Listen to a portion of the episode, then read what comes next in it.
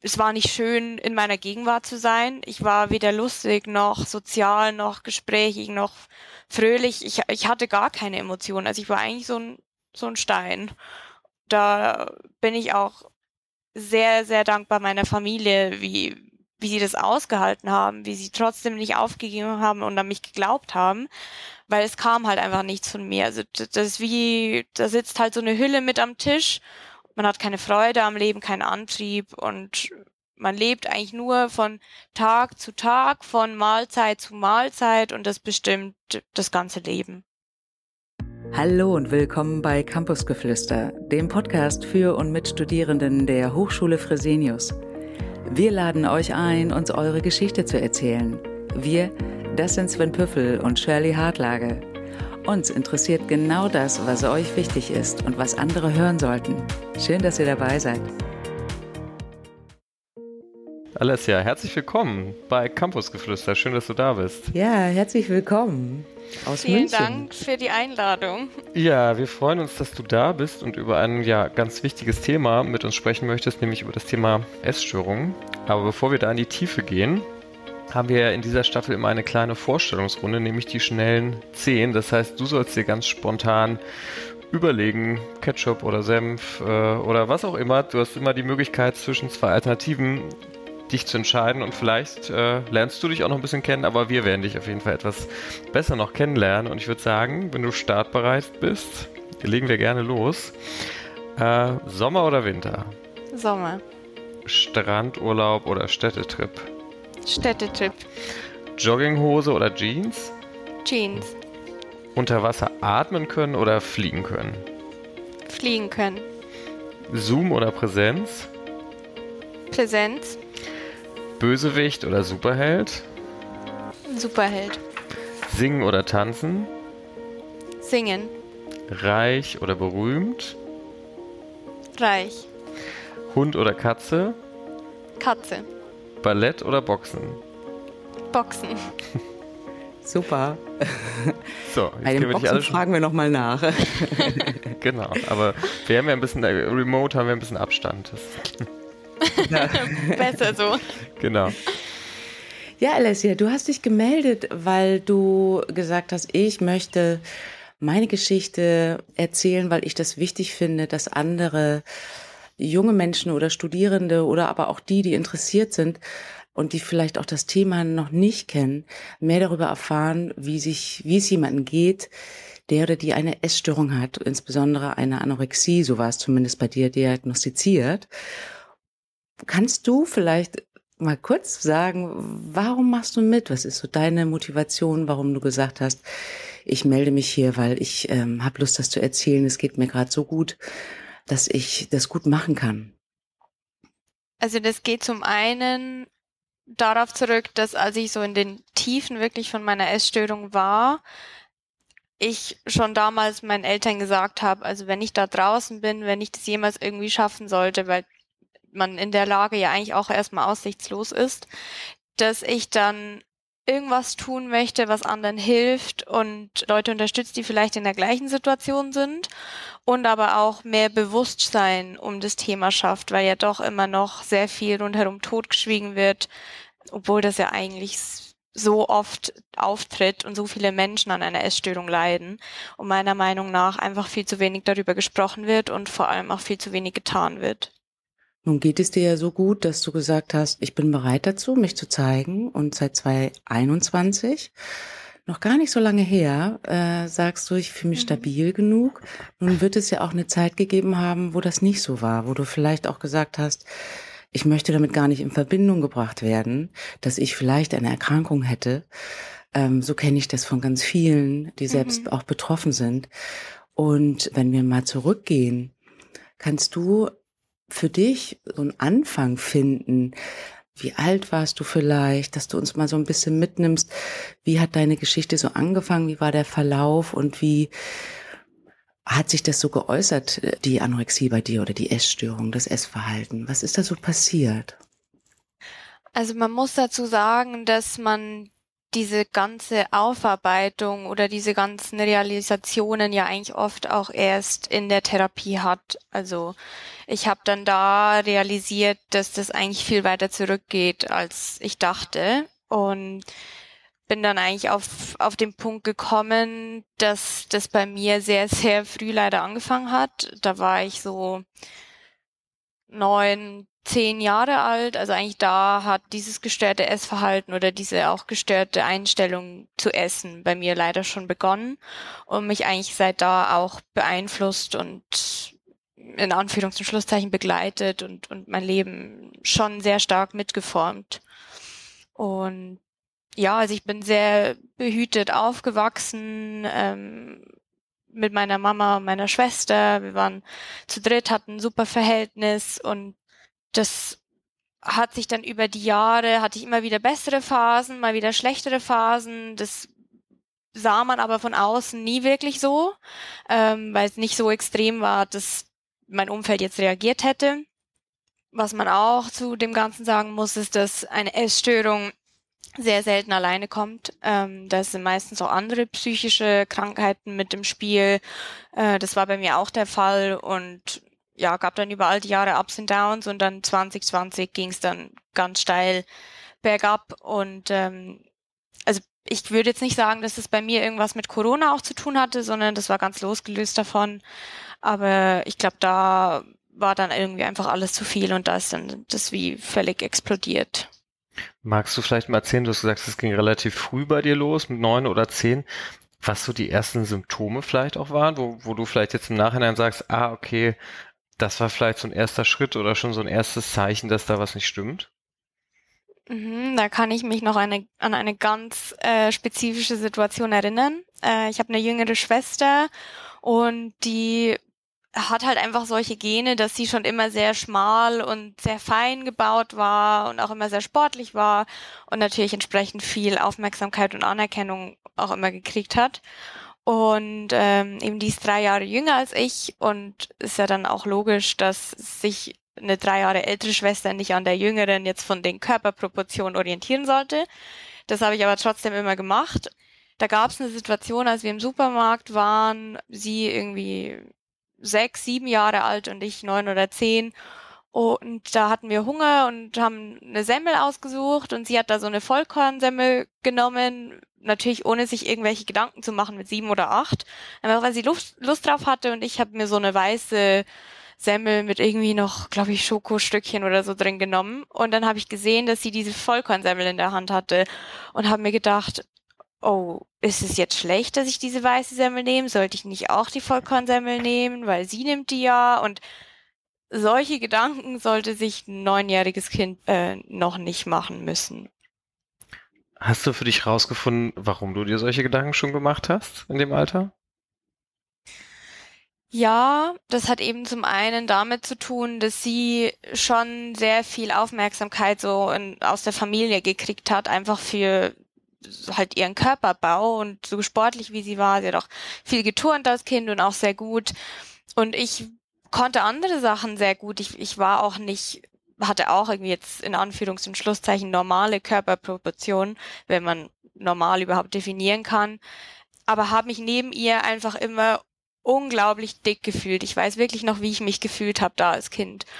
Und ich glaube, das kam wirklich einfach aus dem direkten Vergleich erstmal mit ihr und dann später natürlich mit anderen Freunden aus der Schule, die auch alle größer immer waren. Ich war immer die kleinste und die jüngste und ja, habe mich einfach schon da irgendwie immer unwohl und unsicher gefühlt in meiner eigenen Haut. Und ähm, hat das irgendjemand gemerkt und dich vielleicht mal angesprochen, weil sie gemerkt haben, oh Mensch, irgendwie fühlst du dich nicht wohl oder du vergleichst dich oder vielleicht ähm, warst du ja auch unglücklich. Gab es da mal Situationen, die du erinnerst? Das ist tatsächlich nie passiert, weil ich war immer so ein Selbstläuferkind. Es hat alles funktioniert bei mir. Ich habe nie irgendwelche Probleme gemacht. Es war immer alles super und bin nie irgendwie aufgefallen, jetzt negativ und wollte das auch nie nach außen zeigen. Vielleicht, wenn ich heute mit meiner Mama sprechen würde und nach all dem, was passiert ist, wenn sie jetzt zurückdenkt, vielleicht wird sie dann ein oder andere Situation anders einschätzen jetzt im Nachhinein. Aber da im Moment ist nie jemand auf mich zugekommen. Und irgendwann muss es ja ein Erlebnis vielleicht gegeben haben, wo du gemerkt hast, dass du mit dem Essen was bekommst, was dir eigentlich fehlt. Wo du das so im direkten Vergleich merkst, ah, okay, da hat mir das Hungern was gegeben, aber mir hat eigentlich was anderes gefehlt. Ja, also was viele nicht wissen, ist ja, dass eine Essstörung eigentlich nicht das Ziel hat oder in den meisten Fällen nicht das Ziel hat, dass die Person abnimmt und sich abmagert und völlig dünn wird, sondern das ist einfach ein Symptom davon. Viele Personen, die an einer Anorexie leiden, verlieren auch gar kein Gewicht, die sind nie im Untergewicht, sondern das die Anorexie ist eigentlich so ein Coping-Mechanismus und man versucht damit Kontrolle über sein Leben oder über irgendwas, was halt unkontrolliert in seinem Leben ist, zu erlangen. Und deswegen auch der Name Magersucht. Das wird zu einer Sucht. Also man hat ähnliche Symptome wie eine Person, die zum Beispiel dann auf Alkoholentzug ist, wenn man ihr, also wenn sie alkoholsüchtig ist und man ihr den Alkohol wegnimmt, ist das, wenn man einem Anorektiker oder einer Anorektikerin die Kontrolle, die einem die Anorexie gibt, wegnimmt. Also die Struktur, die man dann sich erschaffen hat, den Tagesablauf, der immer geplant ist. Und äh, darum geht's eigentlich hauptsächlich. Also ich hatte auch lange in meinem Leben sehr viel Mühe damit, spontan zu sein. Äh, einfach mal irgendwas zu machen oder wenn etwas außerplanmäßig aufkam. Und das ist halt diese Kontrolle, die eigentlich die Anorexie über einen übernimmt, aber man selbst glaubt, sie selbst zu haben über sein Leben. Hm, kannst du noch ausmachen, in, du hast ja gesagt, es gab so eine erste Vorläuferphase, als du so neun, zehn warst, wann die Anorexie begonnen hat? Also wie alt warst du da?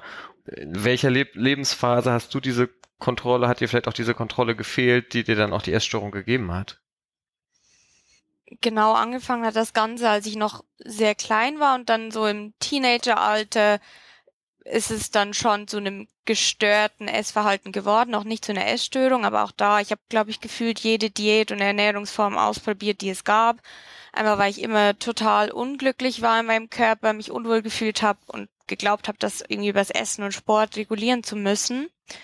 Und 2020 war das so, dass, glaube ich, ganz viele Aspekte zusammengekommen sind. Also äh, eine, eine Anorexie kommt selten allein, also da ist meistens noch eine, eine andere psychische Krankheit mit dabei. Bei mir ist das eine Depression und da hatte ich wieder eine sehr schlimme depressive Phase in der Zeit.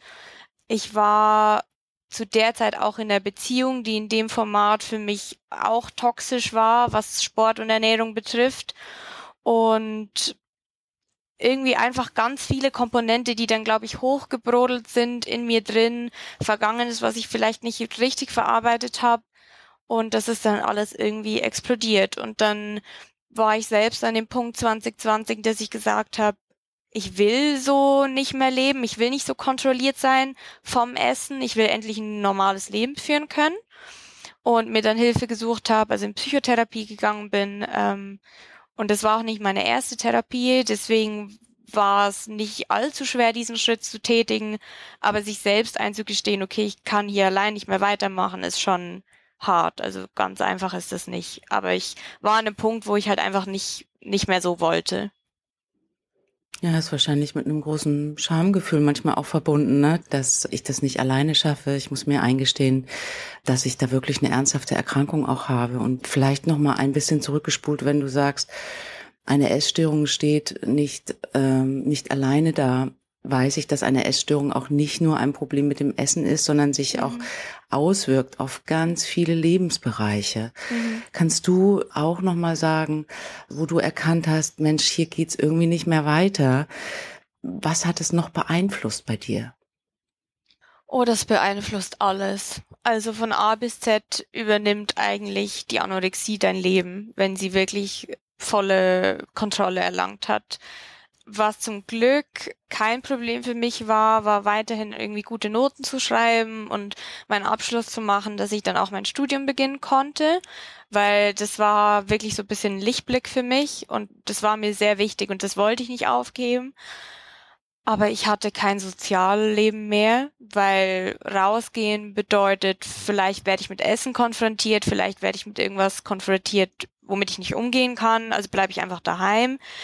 Zudem hat man die Energie gar nicht, soziale Kontakte zu pflegen, weil man isst ja nichts und äh, Essen ist Energie es war nicht schön, in meiner Gegenwart zu sein. Ich war weder lustig noch sozial noch gesprächig noch fröhlich. Ich, ich hatte gar keine Emotionen. Also ich war eigentlich so ein, so ein Stein. Und da bin ich auch sehr, sehr dankbar meiner Familie, wie, wie sie das ausgehalten haben, wie sie trotzdem nicht aufgegeben haben und an mich geglaubt haben, weil es kam halt einfach nichts von mir. Also das ist wie, da sitzt halt so eine Hülle mit am Tisch oder da geht eine Hülle neben dir her, aber eigentlich ist es kein Mensch mehr. Man hat keine also Persönlichkeit mehr, man hat keine Freude am Leben, keinen Antrieb und man lebt eigentlich nur von Tag zu Tag, von Mahlzeit zu Mahlzeit und das bestimmt das ganze Leben. Du sprichst gerade deine Familie an. Ähm, das heißt, äh, denen ist es vielleicht vorher schon aufgefallen, aber in im Jahr 2020 wahrscheinlich nochmal deutlich stärker. Weiß nicht, ob man das auch äußerlich dann vielleicht auch stärker angesehen hat. Wie sind die damit umgegangen, weil denen wahrscheinlich auch klar war, irgendwas stimmt hier nicht? Ja, also als ich mir dann die Hilfe gesucht habe, das war im Oktober 20, ähm, habe ich dann daheim angerufen und meiner Mama halt gesagt, du, ähm, eben ich, ich mach das jetzt und da war sie unendlich froh und war auch super stolz, dass ich das allein für mich entschieden habe, weil entsprechend muss ja die Motivation auch hoch sein, dass man da irgendwie raus will, sonst hätte man das ja nicht allein gemacht.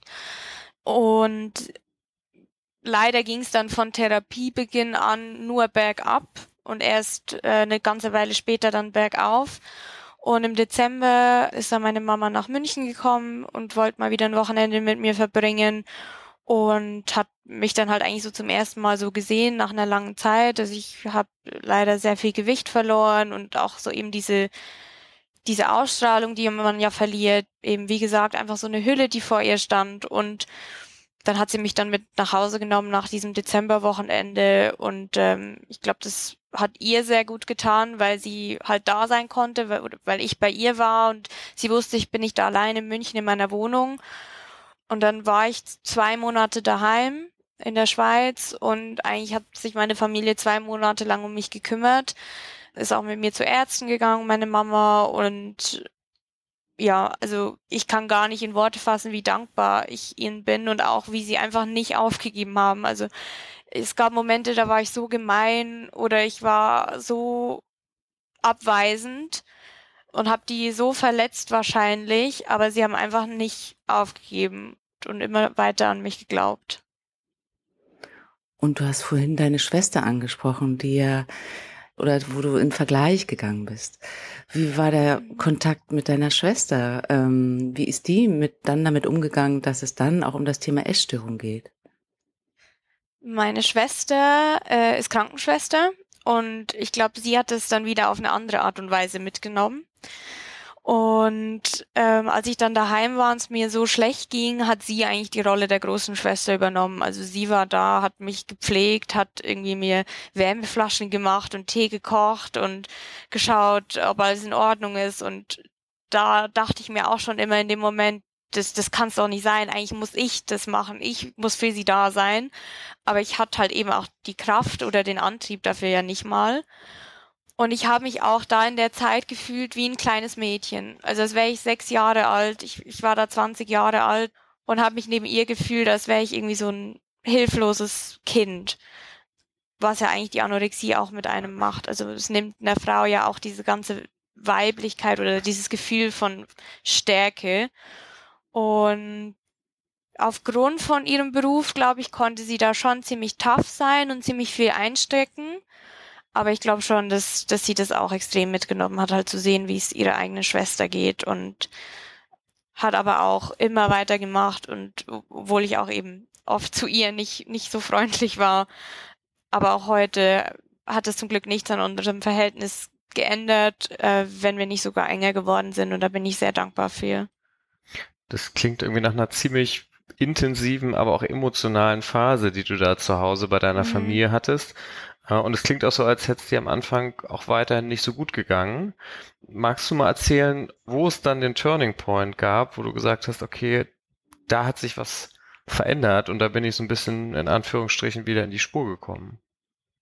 Ich glaube, dieser Turning Point ist ganz schwer zu pinpointen. Und ich glaube, da gibt es auch keinen einzelnen spezifischen Moment, sondern das sind dann ganz viele einzelne Momente, die zusammenkommen. Also ich war dann natürlich in Therapie, auch als ich daheim war, habe ich dann Online-Therapie gemacht. Und wahrscheinlich, wieso es erstmal bergab ging, war, dass ich halt mitten in der Essstörung war und die Weihnachtsfeiertage vor mir hatte. Das war natürlich auch nicht gerade optimal. Und während der Zeit auch die Praxis meiner Therapeutin zu war, logischerweise, so hatte ich da auch keine Ansprechperson. Das waren sehr schlimme drei Wochen für mich. Und danach, als ich dann wieder in München war und wieder in Person Therapie hatte, ging es halt wirklich erstmal darum, ein stabiles Gewicht zu erreichen. Also aus diesem Untergewicht zu kommen, dass ich auch nicht in die Klinik muss. Und man kann ja auch in so einem Untergewicht gar nicht klar denken. Und also das wissen auch viele nicht der Körper fährt ja in einen totalen Überlebensmodus runter und rational zu denken ist überhaupt nicht möglich. Ich merke auch teilweise heute noch beim Lernen, dass mir zum Beispiel das Konzentrieren schwer fällt oder dass ich gewisse Sätze dreimal lesen muss und das hatte ich früher nicht. Also da wird das Gehirn schon auch extrem mitgenommen. Entsprechend da eine Einsicht zu haben in irgendwas oder irgendwo was Positives zu sehen auf diesem Weg, ist natürlich schwierig. Und deswegen ist das erste Ziel, dass man ein gesundes Gewicht wieder erreicht, dass man aus diesem Untergewicht rauskommt, dass rationales Denken oder einigermaßen rationales Denken überhaupt wieder möglich ist. Also das hat mir sicher geholfen, als ich dann wieder im, im normalen Gewichtsbereich war und dann diese ganze therapeutische Arbeit. Also wir haben Werte definiert, nach was ich leben möchte. Wir haben versucht herauszufinden, woher diese Angst vor einzelnen Lebensmitteln kommt, das gemeinsam bekämpft. Ich hatte Spiegelexpositionen, also dass ich mich wirklich der Angst stelle, weil da entwickelt man ja dann auch eine Angst vor seinem eigenen Körper und vor Essen. Also richtig eine panische Angst. Und ja, ich glaube, das sind all diese Dinge, die da zusammenkamen. Dann meine damaligen Freunde, die mich extrem unterstützt haben und mir immer zur Seite standen und ein positives Umfeld für mich waren und so langsam war das dann Step by Step ein Schritt zur Besserung, aber sicher nicht ähm, von heute auf morgen. Charlotte, die wir auch schon mal im Podcast hatten, die auch über ihre Essstörung erzählt hat, die hat beschrieben, dass es irgendwann einen Punkt gab, wo sie noch hätte wachgerüttelt werden können, so hat sie es gesagt. Habe ich jetzt so rausgehört bei dir, dass der nicht so gut ausmachbar war oder gab es diesen Punkt irgendwann? Erinnerst du das noch? Ich weiß noch, es gab einen Punkt, da habe ich meinem damaligen Freund gesagt, irgendwie übernimmt es wieder Kontrolle über mich, dieses, das ganze Essen und ich will das nicht mehr und das geht in eine falsche Richtung. Das war im Sommer 2020 und er hat es dann irgendwie, ist gar nicht wirklich darauf eingegangen. Ich weiß aber auch nicht, ob wenn er da was gesagt hätte, ob ich überhaupt drauf reagiert hätte oder ob ich einfach Scheuklappen auf und, und weitergemacht hätte oder wenn jetzt meine Familie irgendwas gesagt hätte, weil man, weil ich ja schon ziemlich versessen war auf dieser St äh, Spur da äh, den Bach runter. Deswegen schwer zu sagen. Aber vielleicht hätte es dort noch möglich sein können. Und du hast gerade geschildert, in deiner Therapie äh, ging es im ersten Schritt erstmal darum, Gewicht zuzunehmen, also mhm. ganz simpel gesagt zu essen. Und du hast vorhin gesagt, das Essen ist ein bisschen wie für einen Alkoholiker vielleicht dann der Alkohol. Das geht eigentlich gar nicht ohne und es ist auch mit einer bestimmten Funktion verbunden. Das heißt, das mhm. Essen, hattest du gesagt, ist für dich mit dem Bedürfnis nach Kontrolle verbunden, mit dem Bedürfnis nach Sicherheit und plötzlich, äh, oder das Hungern eher gesagt, äh, mhm. hat man dir das Hungern als Bewältigungsstrategie dann damit ja auch weggenommen. Und da finde ich es ganz spannend, einmal zu wissen, wie ging es dir damit, dass das plötzlich weg war und wie hast du das gelernt, irgendwie anders auszugleichen, weil dieses Bedürfnis war ja vermutlich trotzdem noch da. Oh, das war ganz schlimm. Also die Anfänge waren ganz schlimm. Ähm, ich hatte dann einen Essensplan, an den ich mich halten musste und da war ich aber auch froh, dass ich am Anfang von dem daheim war, also dass da meine Familie mir zur Seite stand. Ich durfte auch am Anfang noch Kalorien zählen, weil das war das nächste Schlimme für mich, als ich damit aufhören musste, weil da gibt man ja wieder ein Stück Kontrolle ab. Aber das macht man halt so Schritt für Schritt. Der wurde auch Schritt für Schritt erhöht, dieser Essensplan. Und ja, also man entwickelt ja auch über diese ganze Zeit, indem man Lebensmittel immer weiter und weiter ausschließt, eine Angst vor all diesen äh, in Anführungs- und Schlusszeichen ungesunden Sachen oder Sachen, die man halt einfach sich nicht mehr erlaubt hat. Und ich glaube, ich habe am Schluss, bevor ich dann auf diesen Essensplan gesetzt wurde, noch fünf Lebensmittel gegessen. Und vor allem anderen hatte ich einfach panische Angst. Und die kann man auch wiederum nicht begründen. Also das, man denkt ja nicht rational. Also wieso hat man jetzt Angst irgendwie von der Erdnuss? Aber das, das war für mich das Schlimmste. Allein die Vorstellung, dass ich das wieder essen muss. Und dann kam halt dieser Tag, wo ich das erste Mal wieder ein Frühstück hatte. Und ich habe mich da einfach zwingen müssen, weil ich wusste, ich muss es selbst machen. Es kann ja niemand für mich sonst machen. Ich muss da selbst durch. Ich habe sehr viel geweint. Ich saß sehr lange am Tisch jeweils. Das war extrem hart, da überhaupt wieder anzufangen. Und dann natürlich auch diese Blacklist von verbotenen Lebensmitteln abzuarbeiten. Aber es geht nicht anders als mit dem Kopf durch die Wand. Also man muss es einfach machen. Und leider hilft da auch nichts mit dem Gefühl, das man da dann hat. Also so, you just have to sit with it. Ich musste einfach durch die Wand. Und das ist ja, wie gesagt, schon eine Angst. Und wie man eine Angst angeht, ist, man exponiert sich ja der Angst. Also musste ich einfach essen. So simpel es gesagt ist, es war überhaupt nicht simpel, aber ich musste einfach essen. Ja, das hast du schön beschrieben, dieses Vertrauen wieder zu bekommen und zu merken, es passiert keine Katastrophe, wenn ich äh, mhm. die Lebensmittel, die ich mir verboten habe, wieder mit reinnehme, sondern es gibt mir auch eine Freiheit.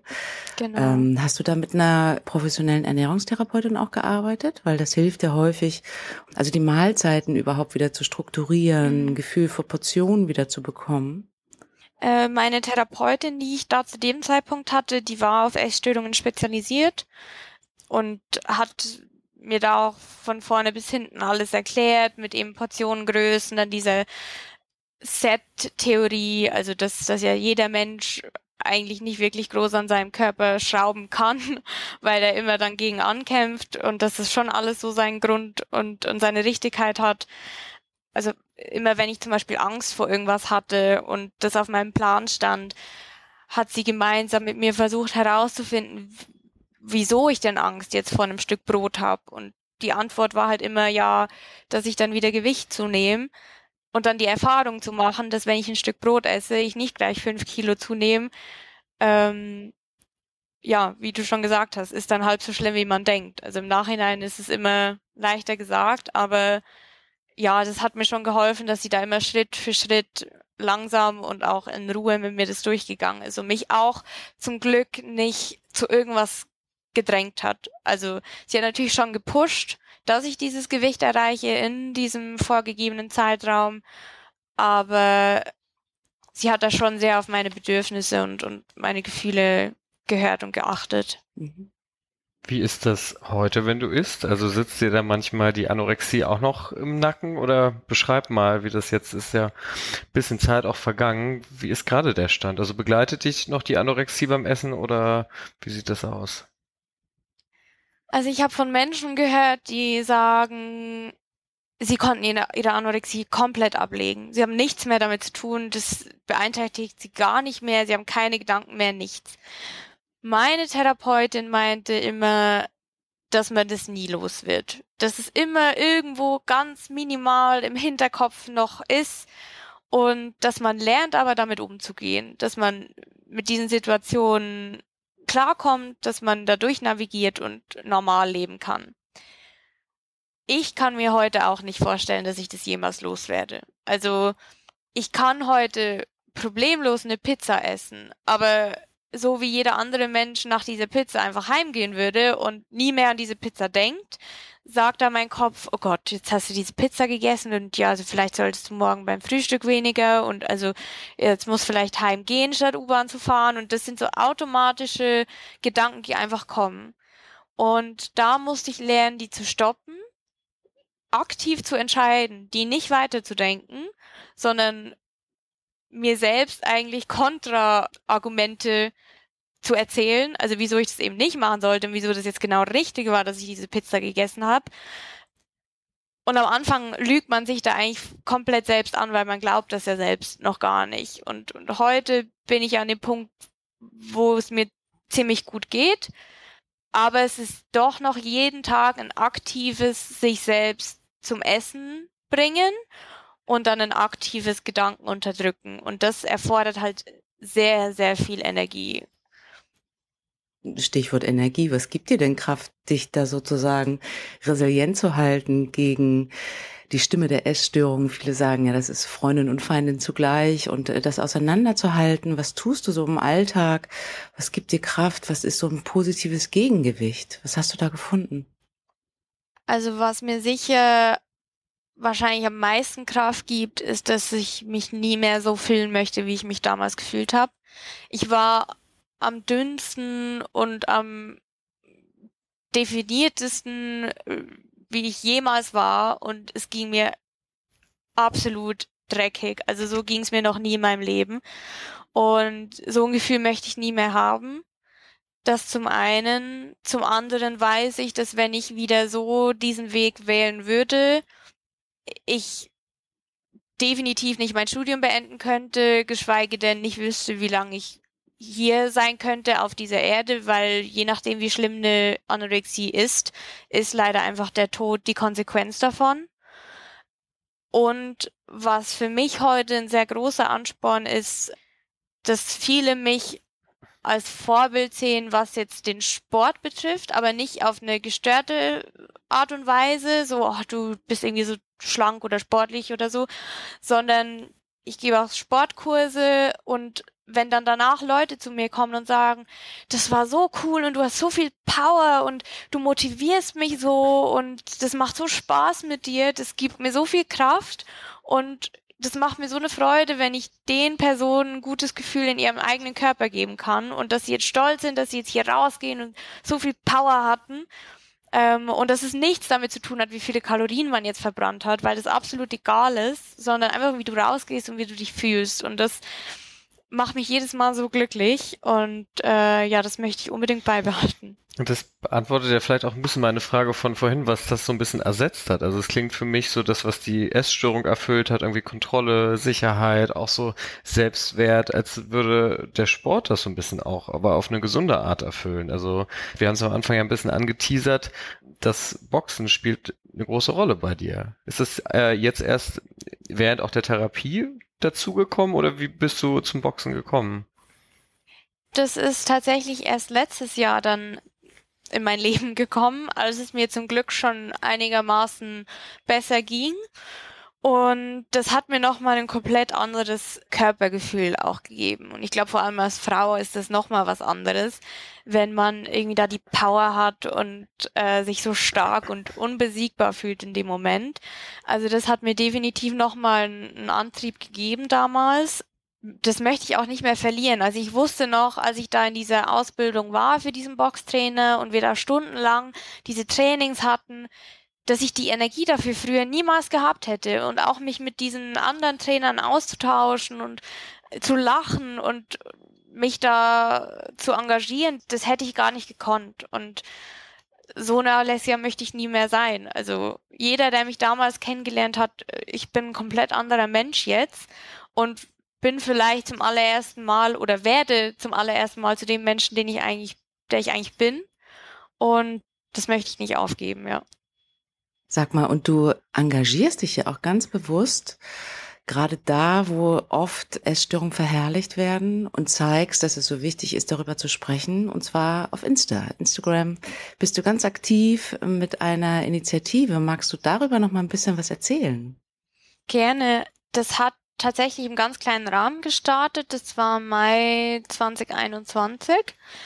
Und zwar von der Influencerin aus Wien, die selbst äh, an einer Bulimie litt und äh, eben auch gemerkt hat, dass einfach viel zu wenig darüber gesprochen wird und über Bulimie noch weniger als über Anorexie und hat dann auf ihrem Instagram Aufruf gemacht, dass sie ein Team sucht und gerne so eine Initiative starten würde, die sich für so Mental Health generell, aber halt mit Fokus auf Essstörungen einsetzt. Und dafür rekrutiert sie Leute. Und dann habe ich mich da gemeldet und ähm, dann kam dann auch eine Antwort und wir waren dann ein Team zu Beginn von glaube ich, knapp zehn Personen aus ganz Europa. Das war echt cool und haben uns auch immer wieder ausgetauscht. Also jeder kam mit einem anderen Hintergrund, jeder hatte eine andere Vergangenheit und wir konnten uns da auch selbst äh, sehr gut unterstützen. Also wenn es jemandem nicht gut ging, hat er in die Gruppe geschrieben und die anderen waren da.